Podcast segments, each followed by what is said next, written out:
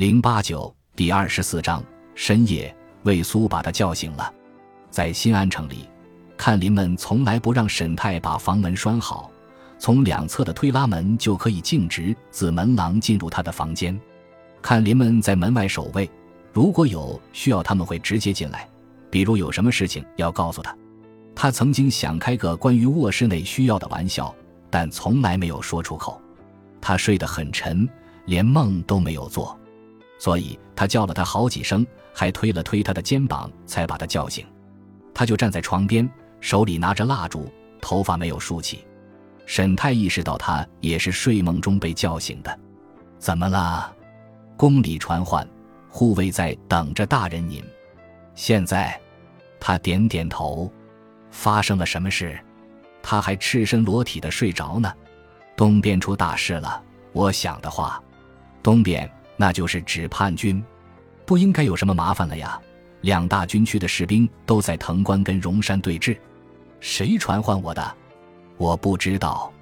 他递过来一个卷轴，本来他应该第一时间给他的。他想，他老是这么越俎代庖。他拿过卷轴，坐起来，上面写什么？你知道吗？他点点头。一个看林送过来的，要不然我们不会允许你去。允许。什么话？他该让他明白自己本分的。不过现在不是说这个的时候。如果他出了任何意外，这些看林都会没命。他打开卷轴，借着蜡烛的光看了看，里面也没多说什么，仅仅是简单的命令他赶紧出发，拿着通行证明赶紧到大明宫。通行证明是由朝廷的高官签署的，他不熟悉那个名字。给我准备好闪灵。已经准备好了，他看着他，有时候真的会很惊讶，一个像他那样强悍的人，竟然如此娇小。去绑好你的头发，让我穿衣服。他看上去有点窘迫。沈泰突然意识到，这种突如其来的午夜传唤也会让他跟他一样紧张。现在是战乱时期，变数颇多。他把蜡烛放在他的桌子上，朝门口走去，突然想到了什么。他脱口而出：“司马大家也在这里吗？”他从来不清楚诗人是在这里过夜，还是跑去别的什么地方了。他在门口转过身，点点头：“请把他也叫起来。”魏苏就说：“我想他跟我一起去。”他说了“请”，还叫了他的名字，算是变相的缓和气氛。在庭院里的时候，另一种想法又冒了出来。沈太犹豫着，他是不是太小题大做了？可是东部的麻烦，还有突如其来的传唤，事情并非如此简单，是吗？他看到了诗人，仍然一副不修边幅的样子，但他行动敏捷，神情警觉地走进庭院。司马子安背着自己的剑，看到他，沈泰有种如释重负的感觉。他冲着看林头领陆琛招手，请他安排两名看林去送个信。他叫人准备好笔墨纸砚。在火把照耀下，刷刷写好一张纸条，然后让那两名看林把他送到相国文州的府邸背后，找一名瘸腿的乞丐，让他转交给春雨。那一夜，他跟春雨会面的时候，这两名看林也在，他们应该知道如何找到那个乞丐。他只是他们对那名乞丐要以礼相待，请他帮忙，然后留在那里等候答复。如果他们看到了林基，就留在他身边保护他。就如保护沈太自己一样，他可以下这种命令，他可以安排他们做点事情，没时间来想个更周全的计划了。时局或有变，提防危险，他匆匆忙忙地写着，措辞一点也不雅致，千万要小心。两名看林在花园后的街上等待你答复，他没有署名，为了不给他惹麻烦。不过如果有人看到“看林”这个词，也能猜出个七七八八。但现在已经顾不上这么多了，他脑子里没能理出一个清晰的思路。他骑着闪灵跨出了大门，每一次骑这匹马的时候，都有一种微微晕眩的自豪感。这可是匹汗血宝马，深红色的，来自西域的天马。他在星空之下的街上飞驰，通过了街区的城门，然后沿着西安大道一路朝着大明宫北行。沈泰看见金吾卫们还在自己的岗位上巡逻。还有一小撮人在宽阔的大道另一边骑行，除了马蹄踏在地上的声音以外，街上一片寂静。那名前来传唤的看林跟他们一起，在大明宫门口还有一名看林等候着。宫门打开了，等他们骑行通过以后又关上。沉重的关门声传到了沈泰的耳朵里。他们继续北行，穿过宽阔的千宫百院的皇宫，这里的路都是弯弯曲曲的。传说中的鬼怪只能走直线，这样就能避免天子在宫里被那些鬼怪之类惊扰。不过，据沈泰所知，现在皇上并不在大明宫，而是在前往西北的路上。他和诗人交换了下眼色。他们来到了皇宫的北墙，通过另一道门进入了鹿院，继续北上，终于到达了河边的石墙。然后他们在看林的护卫之下转向西边，魏苏就在他身边。沈泰看见他梳好了头发，身负双剑。他们一路向西，路过了道路右边的竹林、空地和果园，然后沿着西边的城门骑行而出，到了宽阔的郊外，开始打马飞奔。没过多久，皇帝一行的旗帜就出现在前面的道路上，火把在月光之下格外耀眼。沈泰一行赶上他们的时候，恐惧和陌生的感觉袭遍全身。他看到太子申祖跟一小撮人马骑行在队伍的后面，真是一小撮，小到令人吃惊。就两驾马车，几名宫里的骑兵，还有二三十名第二军的骑兵作为护卫，就这么些人。通常。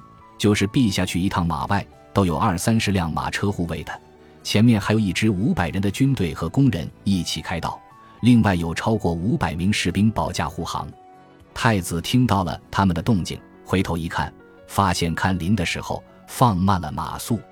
他跟沈泰打了个招呼，对方在马鞍上躬身行礼。太子语气轻快地告诉了他们东边发生的灾难性事件，口气里没有沉重或者警戒的意思。或者说，藤关陷落只是灾难的开始，接下来还会有更可怕的事情。沈泰觉得口里一阵发干，艰难地吞了口唾沫。这个世道怎么会急转直下到如此地步？太子告诉他们，皇帝的马车就在前面，上面没有翠鸟羽毛装饰。文谦跟他同乘一车，而相国大人则骑马赶在他们前头。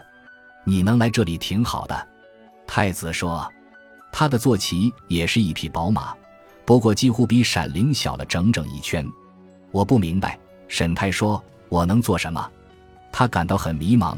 骑行在星空之下，仿佛整个世界已经不是他所熟悉的那个了。我们需要你的马，沈泰，比任何时候都迫切。需要他作为骑兵或者是传令官的坐骑。他们需要更快的速度，缩短长途奔波的时间。当我们到达前方驿站后，会北上到树泉，第五军的主力部队驻扎在那里。我们还可以随时召集在西部的第一军。我想，等到其他节度使从南边赶来护驾的时候，我们就可以把荣山困在新安城了。我们，我们可以做到的，是不是？是不是？为什么太子会问他这样的问题？他是否在等待自己回答？或者否认，沈泰到底该怎么说才合适？很显然，太子殿下内心很忐忑，这是必然的。半夜逃亡，逃离皇宫，逃离新安城，就这么二三十人护卫着他，而叛军在身后步步紧逼，很快就能占据帝都。是否天命就是如此？这天下一夜之间彻底颠覆。我要跟殿下一起到树泉吗？沈泰困惑地问道：“太子摇了摇头，你最好赶紧去西南边境，必须取回你的宝马，沈泰，然后尽快把他送到我们所在的地方。”沈泰深深地吸了一口气，最好有这种明确的指示，至少让他不必费神去思考要做什么。太子殿下，那匹马可不是个小数目，我知道有多少。太子高声说。天上悬挂着残月，但很难看清太子的眼睛。另一个声音响起了：“太子殿下，让看林跟他一起去吧。”沈大人，您可以从前面的看林寺里带走五十名看林。说话的人是一直骑行在他身边的魏苏。他说的话挺有道理。看林寺里的人手足够吗？他们愿意让这么多看林跟我一起走。沈泰飞速的计算，如果他们驯马有方的话，至少也需要六十名看林才够。每位骑手带五匹马，另外十名作为我们的护卫。人手不是问题。魏苏说，他们都是驯马的好手。太子点了点头，那就交给你处理了。看林，这就是您派人传唤我的原因吗？太子殿下。沈泰仍然觉得有种奇怪的感觉，像是被蒙在鼓里。他试图去弄明白到底发生了什么事。我并没有派人传唤你，太子说。过了一会儿，他们抬头看着前方，看向最靠近的那辆马车，肯定不会是陛下。曾经，或许在他年轻、富有活力、野心勃勃的时候，可能会有这样缜密的思维，但不是现在的他，那就没有别人了。沈泰意识到，竟然是文谦派人传唤的他，可以想象他也是在半夜被惊醒，一片恐慌之中准备逃难，而他竟然想到了这一点。突然有个问题冒了出来，沈泰想，他本来早就该问这个问题的。太子殿下，请原谅我放肆，但微臣真的不明白藤关的战斗怎么回事呢？徐节度使不是镇守着关隘吗？他不可能。有人命令他出击，申祖太子直截了当地说。然后他刻意地往前方看了一眼，看向其中一名英俊潇洒的身影。那人骑行在小队的最前面。我的天哪！司马子安惊呼：“他不可能这样做吧？他怎么能这样？”但是他确实这样做了。太子阴郁的一笑：“瞧瞧我们现在在哪？”诗仙大人，他似乎还想说什么。但没有说出口，太子只是抖了抖缰绳，赶上了他父皇的车队。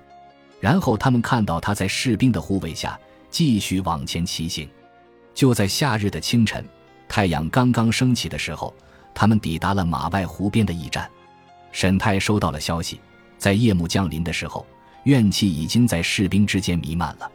陆琛是一名精明而身经百战的看林，他在护卫骑兵之间待了一阵。然后回到沈泰身边，他和司马子安、魏苏一起，始终骑行在队伍的最后。